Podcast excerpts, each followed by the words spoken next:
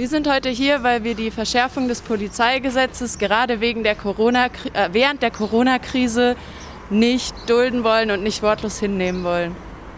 Könntest du etwas erläutern, was für Verschärfungen denn da gerade während der Corona-Krise abseits vom öffentlichen Blick durchgewunken werden?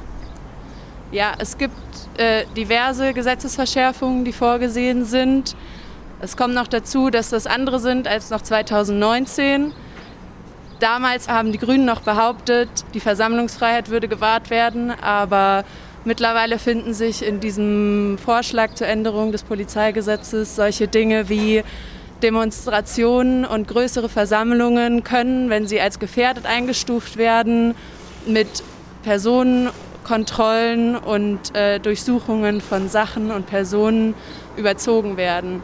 In diesem Gesetz ist nicht klar geregelt, was sogenannte Großveranstaltungen oder gefährdete Veranstaltungen sind. Die Einschätzung obliegt alleine der Polizei. Und das ist für uns eine krasse potenzielle Einschränkung der Versammlungsfreiheit. Abgesehen von der Versammlungsfreiheit gibt es noch andere Bereiche, in denen Verschärfungen für unsere Zuhörerinnen irgendwie ins Gewicht fallen könnten?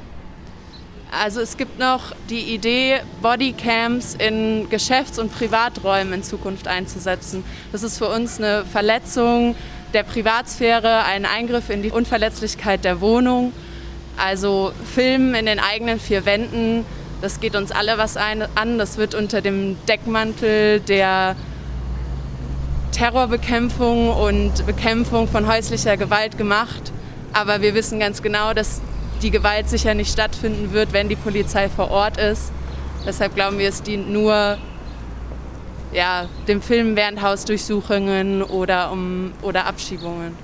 Gibt es Verschärfungen, bei denen ihr denkt, die werden vor allem sowieso schon Menschen, die viel mehr unterdrückt werden, zum Beispiel Menschen, die nicht weiß sind, in Form von Racial Profiling oder ähnliches noch mehr belasten? Äh, die sogenannte intelligente Videoüberwachung oder Videoüberwachung im Allgemeinen kann im Rahmen dieses Gesetzes ausgeweitet werden, auch auf die sogenannten gefährdeten Orte.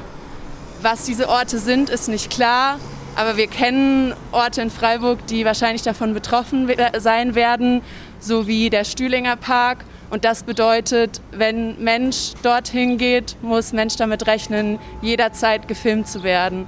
Und natürlich trifft das sowieso schon marginalisierte Gruppen. Noch eine letzte Frage. Wie beobachtet ihr zurzeit ähm, das Auftreten der Polizei durch ähm, das Infektionsschutzgesetz und an verschiedenen Veranstaltungen, die zurzeit während der Corona-Pandemie stattfinden? Ähm, schwierige Frage. Also ich habe auf jeden Fall gesehen, dass bei der letzten AfD-Gegendemo krass aufgefahren wurde und ähm, die Polizei darauf drängt, dass Abstände eingehalten werden, das selbst aber nicht wirklich konsequent durchzieht, indem sie in Demonstrationen wie zum Beispiel jetzt am Samstag eingreift und es zu Rangeleien kommt. Und das bedeutet nicht wirklich äh, Schutz vor Corona auf beiden Seiten. Ja, ich glaube, äh, ich bin wirklich froh, dass auch wenn diese Gesetzesverschärfung versucht wird, unter dem Deckmantel durchzubringen, dass hier heute viele Menschen sind, wir diese Menschenreihe äh, einigermaßen schließen können mit Abstand und das auf jeden Fall eine, eine coole Sache ist und wir Öffentlichkeit generieren können.